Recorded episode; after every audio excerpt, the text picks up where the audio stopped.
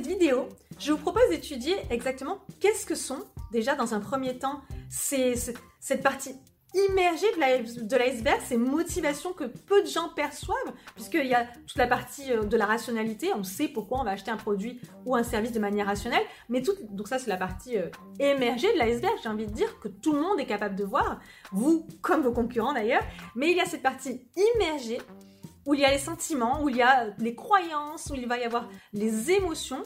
Et cette partie-là, qui est souvent beaucoup plus importante que la partie visible, il est nécessaire d'aller les explorer. Donc on va voir de quoi il s'agit et on va voir également pourquoi cette importance que ça va pouvoir apporter pour améliorer votre pouvoir de persuasion et de, on va dire, de, la, manière dont vous allez pouvoir convaincre vos clients en explorant euh, les tréfonds de leur motivation.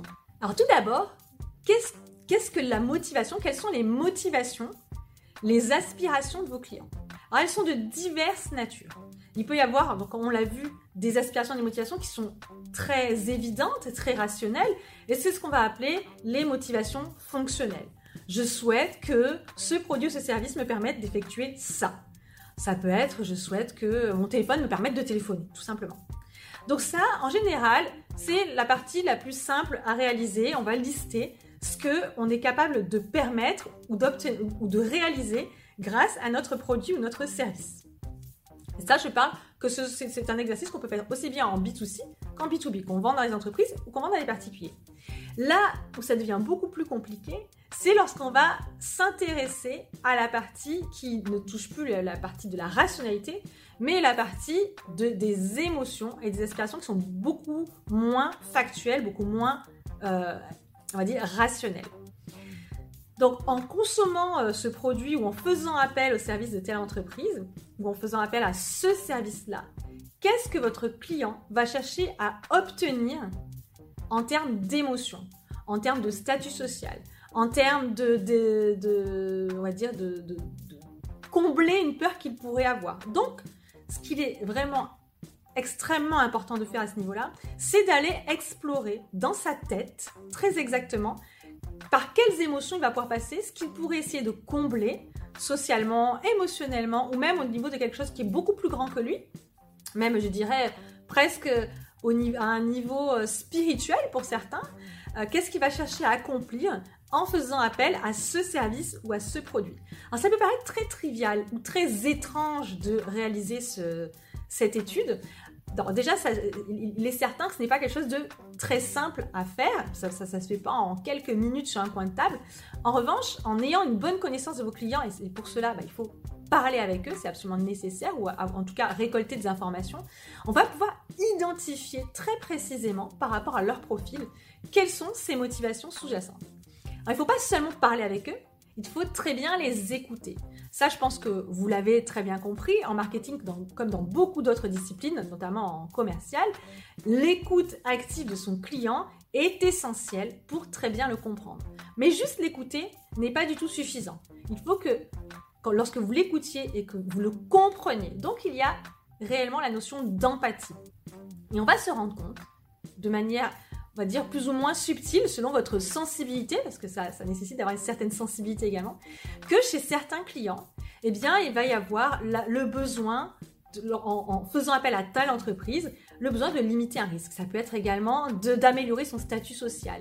Ça peut être, euh, en consommant ce service particulier, je vais rechercher à atteindre un objectif de me faire, me faire bien voir de mes pairs ou augmenter mon niveau de coolitude, par exemple. Ça, au-delà des fonctionnalités merveilleuses que pourrait avoir votre produit ou votre service, avoir cette information et cette compréhension de vos clients est un, levier extrêmement puissant pour votre communication et on va voir pourquoi après. En ayant cette visibilité, cette conscience de ce qui anime vos clients, des émotions qu'ils vont rechercher et, on va dire les leviers sur lesquels vous pouvez appuyer au terme émotionnel, vous allez créer une connexion vous allez créer une connexion que les autres n'auront pas nécessairement fait. Par ailleurs, en comprenant les besoins, on va dire les attentes qui ne sont pas exprimées très clairement, c'est-à-dire euh, quelles sont mes motivations émotionnelles ou qu'est-ce que je vais rechercher à obtenir, vous allez pouvoir vous différencier de vos concurrents. Si vos concurrents vont uniquement parler d'arguments très rationnels, de fonctionnalités, ce qu'on va pouvoir permettre de gagner, euh, ils ne vont jouer que sur un seul tableau et celui de la rationalité. Alors que vous, en ayant ces informations, vous pourrez jouer sur beaucoup d'autres tableaux, pas uniquement sur de la rationalité. Et comme vous jouez sur d'autres tableaux qui sont de l'ordre du beaucoup plus profond et qui vont toucher la partie émotionnelle du cerveau, donc je, reviens beaucoup sur l'idée des émotions, mais c'est parce que, comme on l'a dit en début de vidéo, c'est très exactement là où se situe le cœur de la prise de décision, avant la rationalité. Donc vous avez tout intérêt pour avoir un temps d'avance à aller toucher, à aller presser sur les boutons de la sensibilité et des émotions, avant d'aller parler au côté rationnel de vos clients. Donc vous aurez une longueur d'avance sur vos concurrents en, ayant cette connaissance et en l'utilisant dans votre manière de communiquer. Et puis, on va dire à une échelle supérieure, en communiquant différemment, vous allez vous positionner différemment. Vous allez, pour une partie de la population, pour une partie de vos clients, celle à laquelle vous adressez, être identifié comme différent, comme l'entreprise, le produit ou le service qui le comprend le mieux. Et ça, c'est un avantage concurrentiel démentiel. Parce que il sera beaucoup plus difficile de détrôner une entreprise, un produit ou un service qui est numéro un dans le cœur de quelqu'un que dans sa raison. Et ça, j'insiste, même en B2B, où on a tendance à croire que, toutes les, que, les, les, prises de décision sont beaucoup plus rationnelles, finalement, eh bien, l'expérience montre que ce n'est pas tellement la réalité. Qu'au final, le, décideur, le donneur d'ordre, va vraiment beaucoup plus se fier sur ses émotions, et puis après, il ne va faire qu'argumenter avec des, des arguments qui sont euh, rationnel, donc il ne faudra pas occulter non plus, pour, euh, pour prendre sa décision et la faire accepter s'il y a un collège de décideurs. Concrètement, comment ça se traduit? Parce que là, ce qu'on vient de dire, ça peut paraître un peu nébuleux, donc je, tenais à partager avec vous une étude, enfin on peut dire un cas, c'est pas une étude, c'est un cas réel, très concret, de, euh, de quel, quel, est le bénéfice que vous allez pouvoir retirer à très court terme à faire cet exercice de bien comprendre quelles sont les aspirations euh, les peurs et les craintes de vos clients, mais à un niveau bien, euh, on va dire, non exprimé, qui ne vont pas vous dire comme ça sur un bout de table juste parce que vous leur avez posé la question.